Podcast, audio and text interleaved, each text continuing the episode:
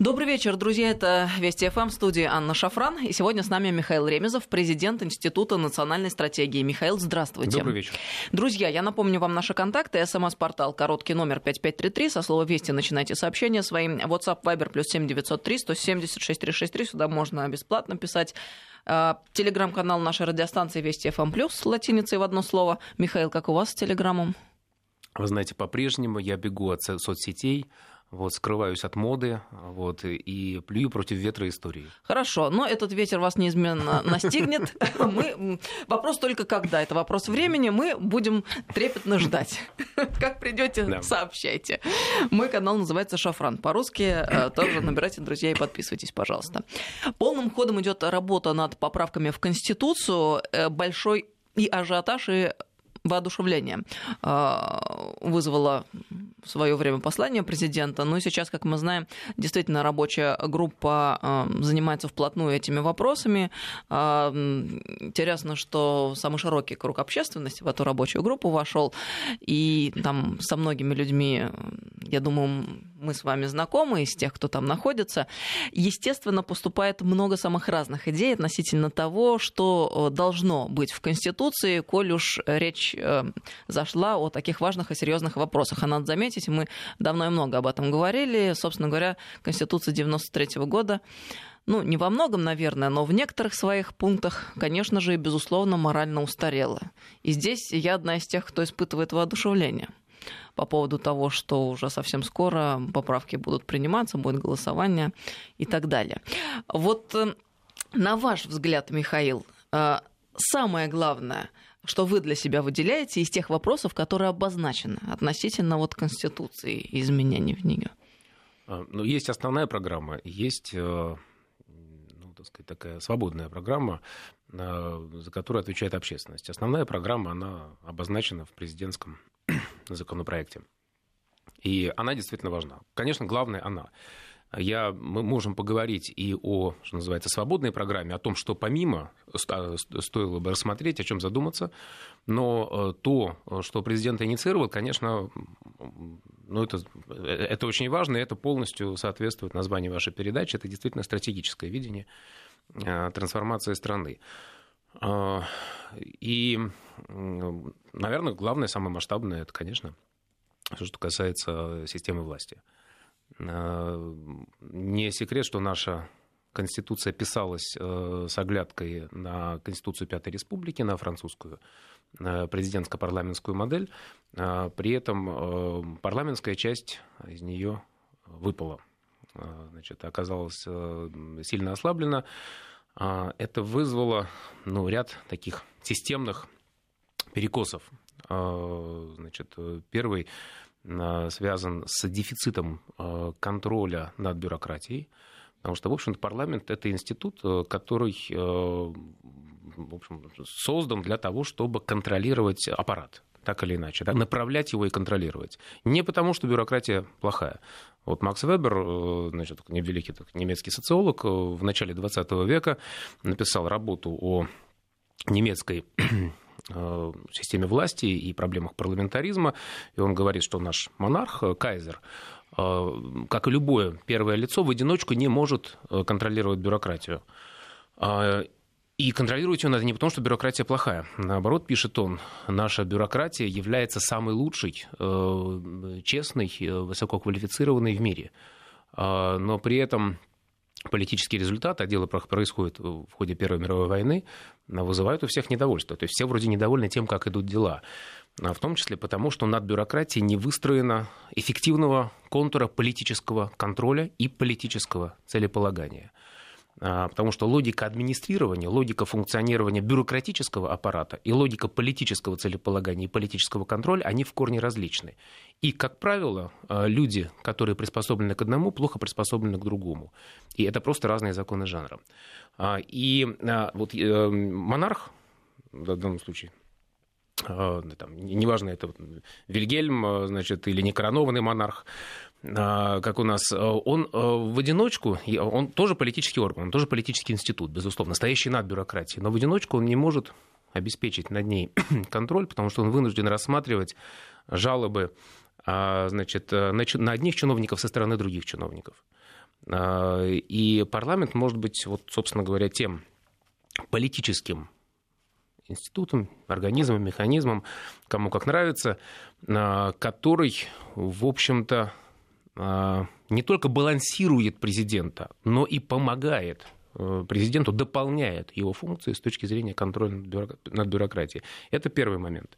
То есть дефицит контроля над, над аппаратом. И второй момент – дефицит представительства. Ну, смотрите, э, у нас формирует исполнительную власть президент.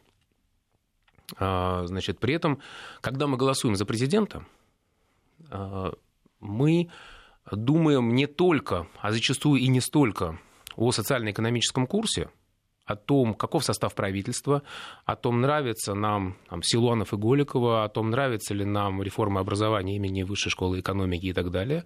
Мы думаем о суверенитете, о безопасности, о международной обстановке. А, то есть эти функции президента Э, на президентских выборах каждый раз перевешивают. Ну, им помогают как бы в этом немножко, да, это нормально, так сказать, законы жанра политической технологии, но это и законы жанра нашей политической системы, где э, президент является э, гарантом суверенитета и гарантом Конституции. Поэтому, голосуя за президента, мы прежде всего высказываемся вот по этому кругу вопросов. И получается, что тот круг вопросов, за который, собственно, отвечает исполнительная власть, это вот те самые там реформы образования, здравоохранения, значит, э, модель кредитно-денежной политики и так далее, по этим вопросам мы, как избиратели, не высказываемся вообще. То есть мы можем высказываться в социальных сетях, мы можем выражать свое негодование, мы можем высказываться на радио, там, э, в прессе и так далее. Но как избиратели мы э, не имеем никакого, даже номинального рычага воздействия на эту ситуацию. А, ну, когда мы голосуем на выборах в парламент, максимум мы можем э, сделать, ну, голосовать по принципу самовыражения. То есть по принципу голосования сигнала. Сказать, что нам нравится это, а не это. Мы недовольны этим а, вот, и хотели бы видеть это. Но это не голосование механизм, потому что Дума не влияет на исполнительную власть и на политику, проводимую исполнительной властью. Согласна, да. Вот. и подходом. вот есть шанс на то, что у нас как у общества, как у избирательного корпуса возникнет какой-то рычаг, какой-то механизм, посредством которого мы будем влиять на ту сферу деятельности, за которую отвечает, собственно, правительство как высший орган исполнительной власти. Не президент, значит, э, и президент тоже понятно, но мы уже, так сказать, упомянули о том, что он прежде всего гарант суверенитета и Конституции. Вот. А именно правительство. Э, если Государственная Дума формирует ну, там, а, э, голосуют за премьера, то есть, по сути, вот, утверждает премьера, а не просто дает согласие на кандидатуру, э, внесенную президентом. Если Госдума, э, значит, в этом случае согласует назначение ключевых вице-премьеров и министров, за исключением силового блока, это серьезный механизм, серьезный рычаг контроля на состав исполнительной власти и содержание ее деятельности. Вот эта вот институциональная вещь, э, наверное, так сказать, является самой главной э, в том, что происходит. Но при этом надо понимать, что, ну, как сказать, это история с открытым финалом. Это не значит, что мы, так сказать, вот примем э, поправку, поправки и все значит, заживет, зацветет, потому что для того, чтобы это эффективно работало, безусловно, нужна развитая такая достаточно а, активная партийная система. Наша партийная система выстраивалась под другие задачи а, под задачи, так сказать, Думы, которая, так сказать, не формирует, а одобряет.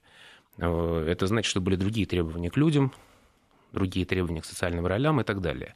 Вот. Ну, это, собственно, в соответствии с известным выражением «нельзя научиться плавать, не налив воду в бассейн». То есть мы собираемся налить воду в бассейн вот этого самого реального парламентаризма, но плавать мы на самом деле еще не умеем. Но будем учиться. Но э, исходя из того, что вы сказали, э, можно э, сделать вывод, что это очень похоже на тезис, который ранее озвучивали мы в эфире, но я в частности. То есть, э, если посмотреть правде в глаза, то а, на протяжении довольно долгого времени а, а, Дума была больше похожа на, скажем так, представительский орган при исполнительной власти, да и Совет Федерации, парламент в целом Да, она совещательно-консультационный орган при исполнительной власти. То есть она, она не просто представительский, но именно при, да. Значит, на совещательно-консультационной, по сути, конечно. И есть такое ощущение. Но вот сейчас мы о чем ведем речь? О том, что настал исторический момент, когда вдруг мы почувствовали, общество почувствовало, а президент э, как э, глава а, государства озвучил эти чаяния, что, мол, а, теперь мы можем сделать следующий шаг и усилить а, тот самый парламент. А с другой стороны, мы же понимаем, что мы другие, и мы не такие, как они. Я здесь говорю о Западе.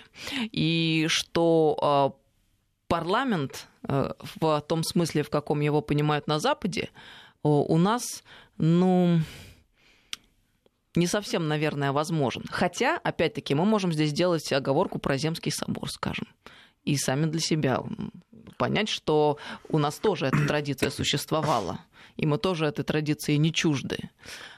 Я считаю, что в России есть своя история представительных институтов. Среди историков есть споры насчет того, насколько э, корректно и правильно э, сопоставлять историю представительных институтов э, Древней Руси и ну, Московской Руси э, с э, западными, э, с историей западного парламентаризма. Ну, в общем, много аргументов в пользу того, что да, можно поэтому не надо недооценивать собственную традицию в этом плане. А потом, знаете, э, э, да, ну, конечно, речь идет в целом, если посмотреть с высоты птичьего полета на э, политическое устройство, политический дизайн современных государств, то это, так сказать, в основном заимствование западного опыта. Но вот нам И... это вообще близко? А, Соответствует это, это вопрос, нашему архетипу вопрос? Вопрос того, как ну, философии и методологии заимствований. То есть заимствовать, просто повторяя, воспроизводя, ну, это называется каргокульт. Да, Согласна. значит, э, и, и, и многие так жили, живут, и мы так жили, и живем во многих отношениях, и в том числе в этом. Я, Если я, мы... вообще назвала это карго-структурой. Вот, карго-структурой, да. Если мы понимаем, а, а, для чего тот или иной институт, и, б, особенно, как он работает, вот задаем эти вопросы, то мы, соответственно, уже подходим ну, к тому, чтобы это заимствование было продуктивным. Дальше мы должны, так сказать, рассчитывать траектории э, этих заимствований, исходя из того, как соотносятся формальные институты и неформальные институты. То есть, на самом деле, я хорошо отношусь к заимствованиям, но э, это очень сложная э, деятельность, э, которую нужно оценивать э, вот э, комплексно. То есть нужно смотреть, как это все приживается, зачем это и как это внутри работает. Потому что, безусловно, мы не до конца понимаем, анализируем реальные механизмы эффективности и функционирования западных демократий в тот золотой век, когда они действительно были эффективны.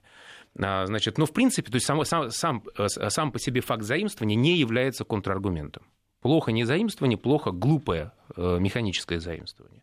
Э, поэтому, ну и, и кроме того, надо всегда понимать, какую задачу мы решаем.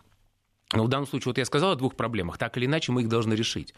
А, значит, э, есть еще одна проблема, это проблема передачи преемственности власти. То есть как происходит передача и обеспечение преемственности власти в суперпрезидентской республике, и второе, в персоналистском политическом режиме. То есть в политическом режиме, который выстроен вокруг э, авторитета э, конкретного человека первого лица. А, и здесь, э, мне кажется, что ну, как бы, ответственная позиция должна состоять в том, что преемником Путина должен стать не отдельно взятый человек, так сказать, некая выдающаяся индивидуальность, а комплекс институтов. А, то есть более распределенная система власти и с определенным так сказать, количеством публичных э, центров и публичных механизмов согласования интересов. А ответственное перед э, парламентом правительство – это шаг э, как раз в этом направлении. Ну, в принципе, можно смотреть, конечно, не только на западный опыт решения этих проблем, потому что есть там интересный знаю, китайский опыт того, как происходила ротация вот, первых лиц в их политбюро. Она, правда, сейчас немножечко как-то застопорилась, когда там тоже приняли изменения, в соответствии с которыми одно лицо может значит, занимать эту позицию неограниченно долго. Но вот был период, когда эта ротация э, шла просто как часы и явно работала в плюс э, значит, этой системе, этой, этой государственной машине. А, поэтому смотреть надо не только на западный опыт, но и на опыт э, любой, который хорошо себя зарекомендовал. А если немного отмотать назад и порассуждать, пофилософствовать, как бы вы э, отнеслись к такому тезису, что парламент — это карго-структура и фиговый лист на здоровом теле российской монархии? Оно на какой момент было здоровым, это тело? На тот момент, когда ну, был манифест в 905 э, значит, году, оно не было уже здоровым, просто потому что вся так сказать, образованная общественность кипела и была так сказать, потеряна явная связь, нормальная политическая коммуникация между монархией и образованным классом. А, то есть это сам по себе, э, по чьей вине? По вине обеих сторон, безусловно. А вот, но само по себе это явный признак нездоровья. А, поэтому, в принципе, создание представительных институтов при сильной монархии, мне кажется, было абсолютно правильным путем. Просто с этим надо было уметь работать. И, на мой взгляд, был там только один человек, который с этим показал, как работать. Это Столыпин. То есть, который стал а, применять интересные, эффективные, гибкие политические технологии а, во взаимодействиях с Думой, при этом имея свою четкую стратегическую линию. Вот. То есть он не только маневрировал тактически достаточно эффективно и успешно, искусно, манипулировал, но и видел, куда он хочет вывести. А, значит, и вот сочетание этих двух вещей, оно, так сказать, давало шансы. А больше никто, то есть создали механизм, с которым никто не мог работать. И потом, после Столыпина, по большому счету, никто не работал. Ну вот и результат. Вот еще вопрос преемственности. А, вы упомянули, как мне кажется, фундаментальный вопрос. И на самом деле а, преемственность это та самая вещь, которая обеспечивает э, стабильность и долгосрочное стабильное развитие, собственно. То, в чем нуждается не только наша страна, а в принципе любая страна, какую ни возьми в мире, Конечно. она в этом нуждается. А мы в какой-то момент а, начали а, жить стереотипами, а, поверив в то, что некая сменяемость может обеспечить а, прекрасное будущее, которое не наступало и не наступит никогда. Вот, может быть, э, сегодня и сейчас тот самый момент, когда мы должны осознать еще и эту одну абсолютно, простую абсолютно вещь. точно. Смотрите, и вот э, в э, поправках, которые вносятся, есть часть не только про сменяемость, а, ну, то есть убрать слово подряд, дать больше власти парламенту, но есть и, слово, есть и часть про преемственность. И это та часть, которая касается темы суверенитета, отказа от двойного гражданства, приоритета национального законодательства и так далее. Преемственность это, это и есть вот то, что одна власть должна как незыблемую аксиому принимать от друг... одна правящая команда, принимать от другой правящей команды и ни в коем случае не ставить под вопрос. И это мне очень близко то, что это так сказать, предлагается значит, занести в основной закон. Это не панацея. То есть не надо думать, что это что-то, что работает автоматически. Но это некое объявление правил игры, объявление на очень высоком уровне для э, правящей элиты. А, для тех людей, кто имеет деньги и власть в России, в этой стране, и которым говорится, подается четкий сигнал о том, что они могут сохранять эти, эти деньги и власть только в том случае, если демонстрируют именно этой стране преимущественно исключительную лояльность.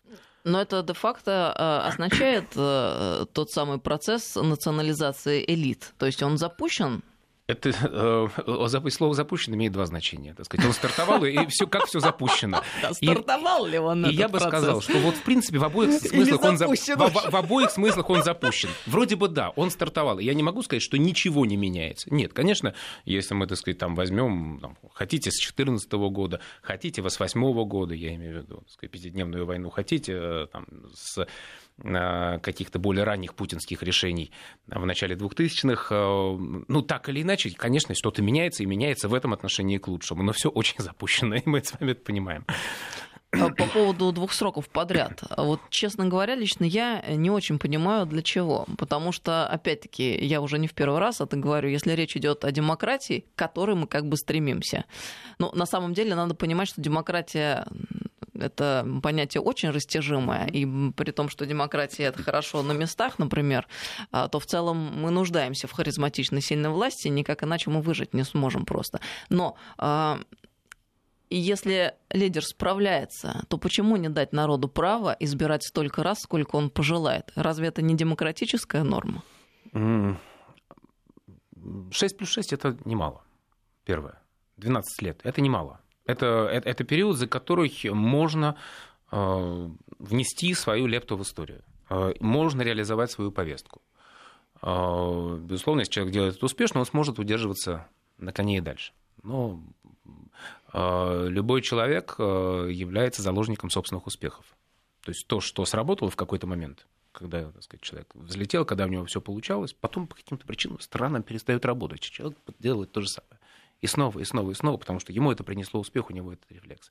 Поэтому определенные, конечно, аргументы в пользу этого есть. А, ну и потом это тоже к вопросу о преемственности. Это норма, которая а, вынуждает а, формировать и поддерживать механизмы преемственности. Ну, вот я уже упомянул Пятую Республику. Деголь, отец-основатель. Правил, кстати говоря, так сказать, не как королева Виктория по, по количеству лет. Ну, там два было прихода к власти, и, в общем, оба относительно такие компактные. А, и ушел сам. Ну, поставил на референдум вопрос, по которому предполагал возможен проигрыш, будучи, так сказать, в каком-то смысле обижен на французов после 1968 года, значит, и поняв, что вот уже немножечко он упускает дух времени. Но он ушел, э, оставив после себя механизм преемственности, собственно, Галлийскую партию.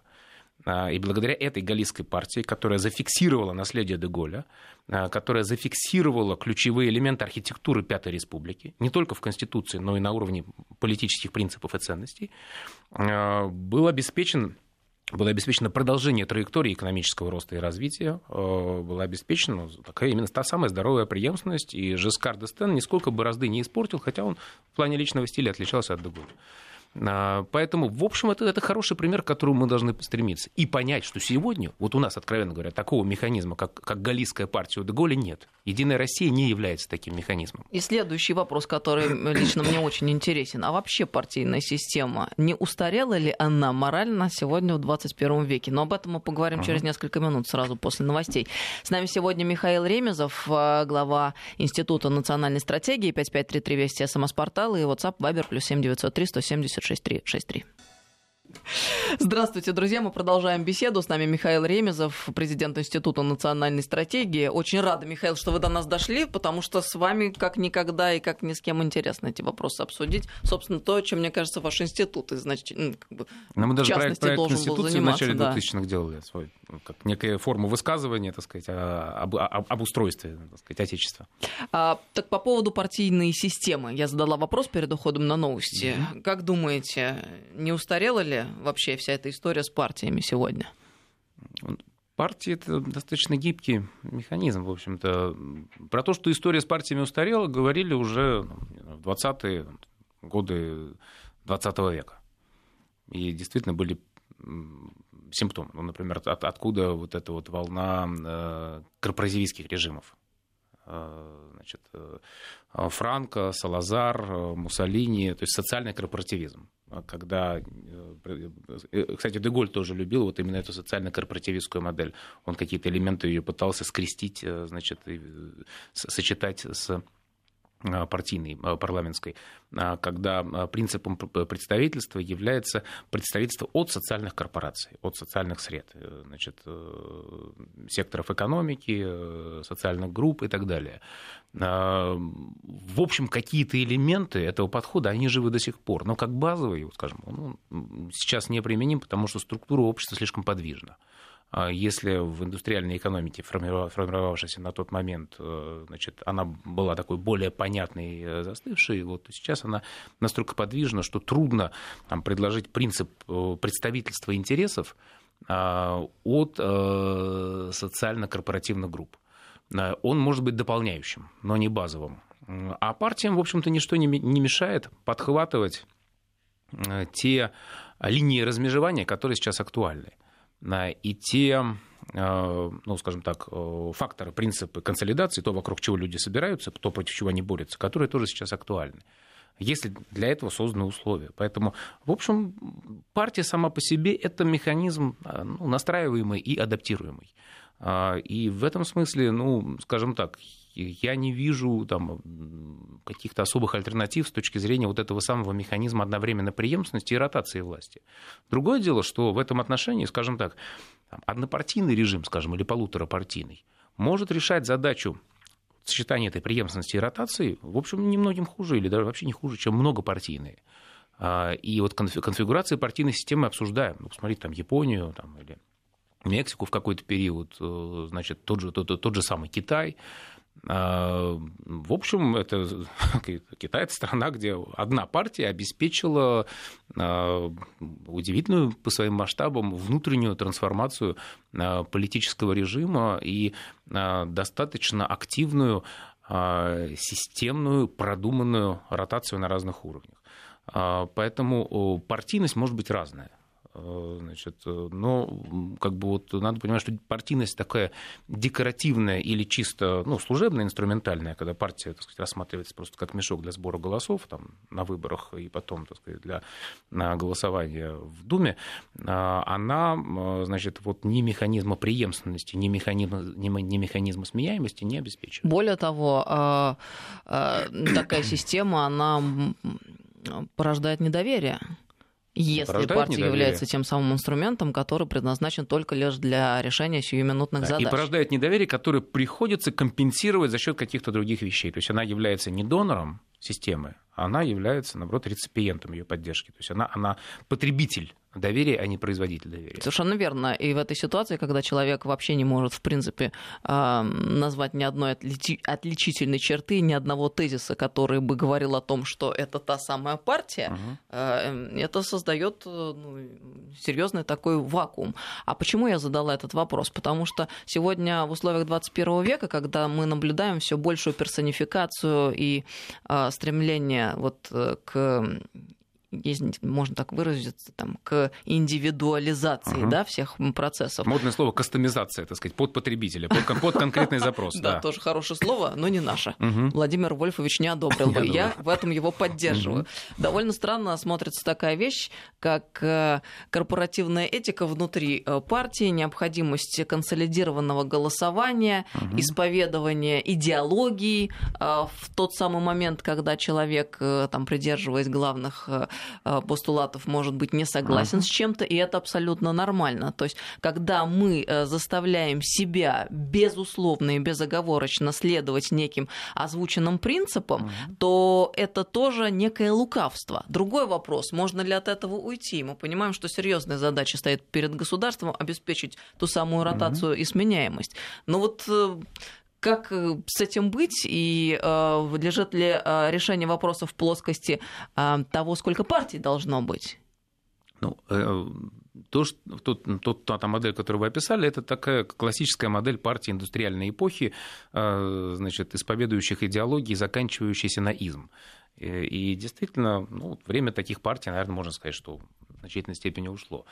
А сейчас, э, но, но это не единственный способ э, консолидации э, элиты значит, на группы, на команды. Вот, то есть политика это в каком смысле театр и игра. Здесь вот эта вот модель надо всегда держать, иметь в виду. Значит, и это игра командная. Ну вот точно есть команды... абсолютно выразились, и стоит вопрос, а насколько дорого обходятся декорации, и нужны ли они в таком нет, количестве? это не декорация, это, это, это вот как бы... Нет, смотрите, если реальный механизм принятия решения где-то в другом месте, значит, а, а, так сказать, э, партия от него отрезаны, то да, это декорация. А, если все-таки это арена, на которой разыгрываются какие-то вопросы власти, э, полити, реальной политики, политического курса страны, социально-экономического, то это тоже игра, но игра с реальными последствиями. И, соответственно, по-другому к ней относятся и игроки, и зрители, там, потенциальные участники, и все. А, поэтому партии это просто а, способ а, формирования команд в этой игре. Ну, то есть это не а... только возможность там, представительства да, для людей, но и кадровый резерв, в общем-то. Это, э, э, это безусловно, это, это резерв, это вопрос интеграции элит вокруг каких-то принципов, ценностей и так далее. Не обязательно вокруг идеологии, может быть, допустим, вокруг повестки, повестки дня. Э, там есть, э, смотрите, сейчас фактически бум партий, а, выстроенных вокруг какой-то центральной повестки дня. А, это могут, может быть экология, это может быть миграционная тема, значит, и неприятие там, массовой миграции, мультикультурализма. А, значит, это может быть э, тема там, интеллектуальной собственности и дерегуляции. А там, нужно, нужно ли это мелкотемье вообще, если о партии Нет, говорить? как дополняющее, конечно. Как дополняющее, вот в многопартийных э, системах оно, в общем, позволяет выпускать пар, э, где-то позволяет реагировать, где-то позволяет что-то вырабатывать какие-то механизмы.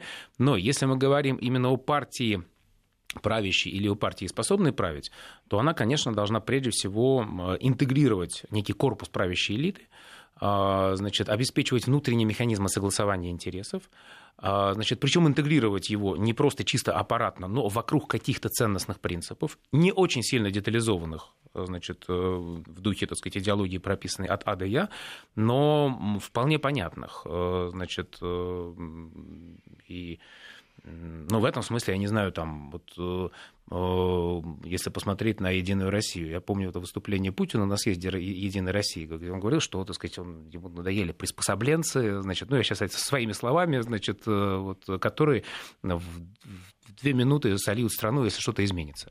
Вот прям что-то такое он сказал, и, так сказать, на него вот, многие из тех людей, которые он имел в виду, так сказать, восторженно смотрели э, в этот момент. А было видно, что, что, что, что, что он как-то вот у себя на подкорке, так сказать, подразумевал. Вот, э, то есть э, можно воспринимать и строить ее как партию лоялистов, которые переобуются, значит, в случае, если что-то изменится. А можно воспринимать ее как партию наследия. Вот, ну, условно говоря, наследие путь путинского периода, в который входит э, прежде всего такие вещи, как суверенитет на международной арене, в который будет входить в том случае, если все пойдет, значит, там, я не знаю, вот это вот Э, распределенная модель власти, в которую будет входить э, приоритетное внимание к теме сбережения народа, в которую будет входить э, преимущественное уважение к традиционным ценностям и некий заслон а, значит, э, от э, нашего, так сказать, превращения в экофеминистский халифат. А, Мне значит, нравится красиво. Вот, и если вот вдруг там соберутся люди, которые скажут, вот мы люди, мы сила, которая гарантирует, что независимо от того, как будут звать президента Российской Федерации там, или премьер-министра Российской Федерации, вот этого всего не будет. Вот. А будет что-то другое, значит, что будет продолжать там, то, чем мы дорожили в предшествующий на период. То есть партия наследия.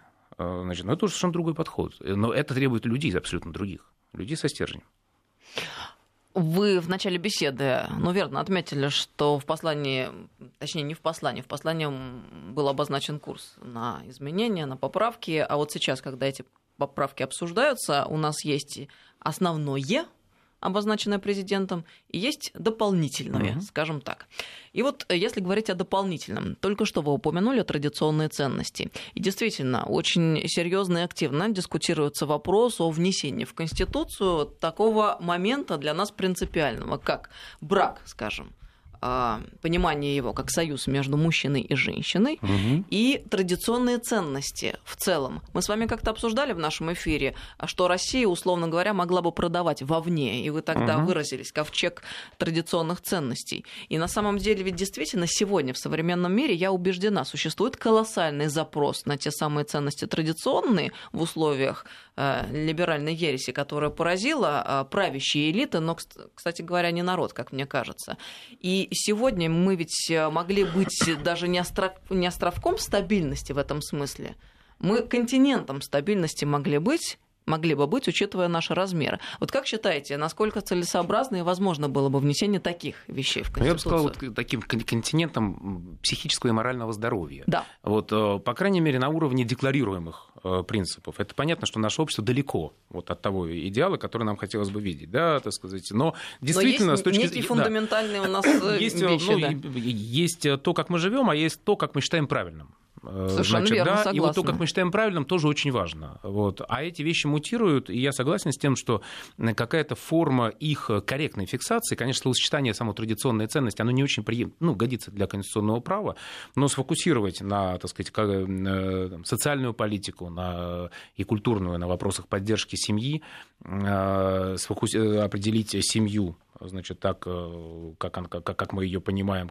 значит, и, кстати, это сделано в Конституции некоторых государств, э, и Э, по-моему, в Венгрии, сейчас могу ошибаться, но был пакет поправок Орбана, так сказать, там такой показательный в этом отношеннии. В принципе, вот, членов рабочей группы можно почитать, значит, и что-то взять на вооружение. Понятно, что... То есть это, это, это было бы важно. Понятно, что ограничивает эм, архитектура, то есть неизменяемая первая, вторая главы, значит, и а, скажем так, куда-то еще, это, ну, наверное, это можно в эти вещи в преамбулу, значит, как-то аккуратно Значит, Мне э, кажется, мы тем зашить. самым могли бы вообще э, возглавить все это движение, стать в очередной раз в авангард и быть в авангарде, точнее, и спасти мир. Ну, Виктор, как это пафосно Виктор не Орбан бы? уже возглавил, но Венгрия ну, маловато. Ну, подождите, маловато. давайте Венгрию не сравнивать с Россией. Маловато, да, согласен, согласен. Кстати да. говоря, вот сейчас вспомнила, уже не, не могу сказать, чье предложение, но мне понравилось, что Российская Федерация звучит странно для русского уха, а Россия это вполне но, смотрите, себе. здесь есть нюанс. Ну, Российская Федерация нормально, уже, уже привыкли, то есть это не, не тот масштаб изменений, который, наверное, сейчас мы можем обсуждать. Э, значит, в свое время там была такая ходячая фраза, условно говоря, из 90-х, хотя и по сей день она сохраняет некоторую актуальность. Российская Федерация – это государство, в котором э, одним не нравится слово «российское», другим слово «федерация». Смешно. А, вот, и смешно и грустно немножко, да. да. Но все таки сейчас как бы немножечко там, спокойнее мы воспринимаем само это словосочетание. А, значит, но вот есть нюанс, связанный с преамбулой. Э, она начинается «Мы многонациональный народ Российской Федерации». Э, в чем проблема? Сейчас не буду говорить про конструкт многонационального народа. Очень спорный, просто и неудачный с точки зрения... Но я бы хотела об этом говорить, ну, я плавно подхожу к этому вопросу. пункт я могу прокомментировать. Но первый пункт, то, что в самой преамбуле а, э, каким-то образом, то есть в доконституционном пространстве, с точки зрения логики этого текста учредительного, мы фиксируем федеративный статус. То есть получается, что это как бы федеративный статус нам предзадан. Не то, что мы его учреждаем актом этой Конституции, актом принятия этой Конституции. Нет, мы уже откуда-то вещаем из Федерации. А никакой федерации Интересно. нет до того, пока мы ее не учредили.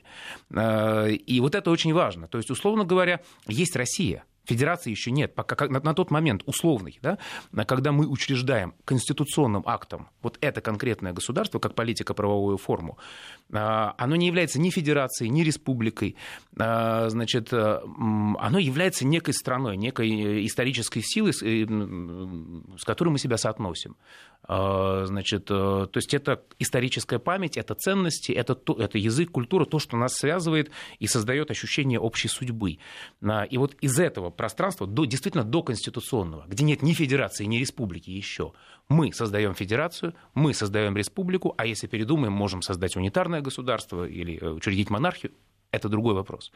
А, значит, но вот в доконституционном пространстве никакой федерации нет и быть не может. Поэтому а, слова «Российская Федерация» в преамбуле к Конституции Российской Федерации неуместны. Там уместно слово «Россия».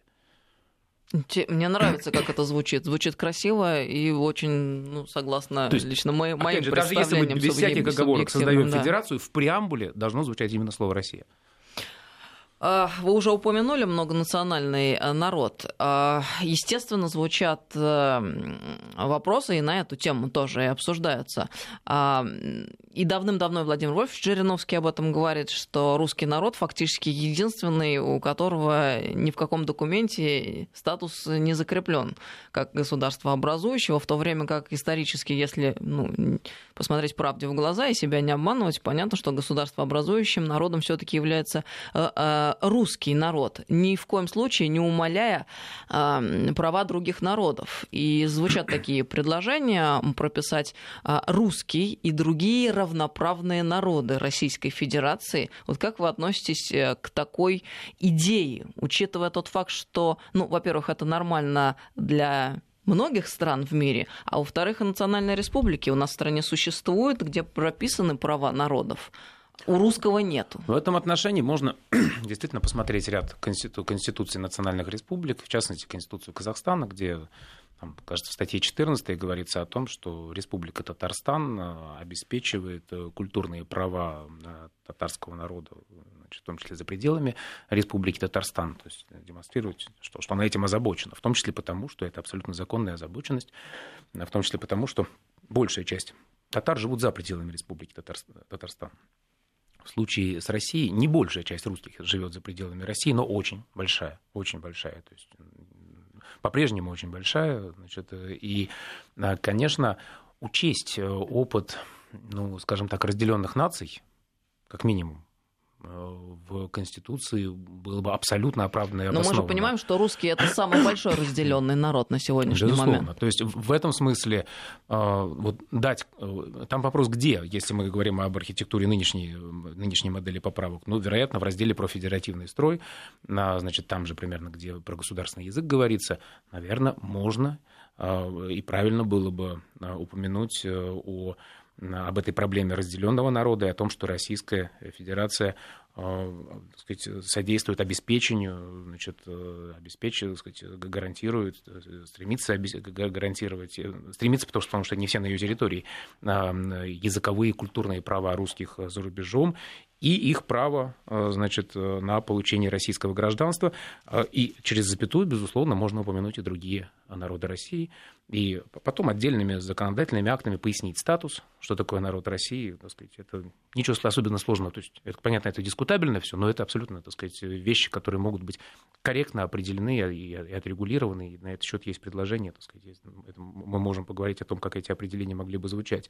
Поэтому вот где-то в каком-то разделе не в основах конституционного строя, который мы сейчас выносим за скобки, это требует конституционного собрания, принятия новой конституции, а в каком-то разделе, который, допустим, касается федеративного устройства, это было бы более чем уместно. Ну и в преамбуле тоже это тоже, бы, это тоже было бы вполне уместно, потому что если мы посмотрим на то, как ну, скажем так, мягко э, значит, вот, э, обозначается национальный колорит государств, то зачастую именно через преамбулу и именно через какие-то ну, специфические позиции, связанные с историческим положением того, того или иного народа. Ну, не знаю, возьмем ФРГ. Нужно что государство, которое просто полностью стремилось позиционировать себя как государство практически на ровном месте? то есть которое не имеет никакой преемственности, не то, что там, упаси боже, с Третьим Рейхом, но даже там со Вторым, так сказать, но первый слишком давно.